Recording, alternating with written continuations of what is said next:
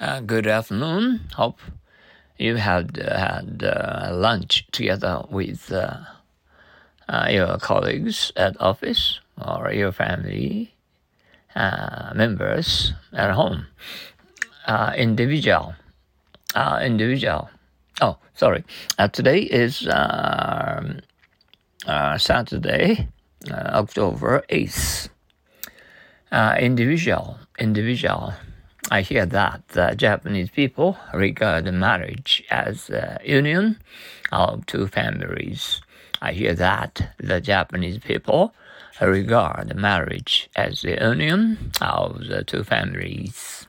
I hear, hear Japanese, Japanese people, people regard, regard marriage, marriage as, as union, union, two, two, family, family, uh, well, we use two, but uh, nowadays uh, emphasize the union of two individuals.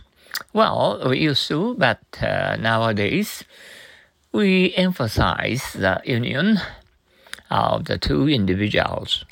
Well, well, used to, used to, nowadays, nowadays, emphasize, emphasize individuals, individuals. We can't ge- generalize on it. There are too many. Uh, there are many exceptions. We can't generalize on it. There are many exceptions. Uh, generalize, generalize, exception, exception. Okay, I try the rule in individual cases. Okay, I try the rule in individual cases. Try, try. Rule, rule, case, case. Indoor, indoor. Don't you like sports like football and baseball? Don't you like sports like football and baseball? Sports, sports, football, football, baseball, baseball.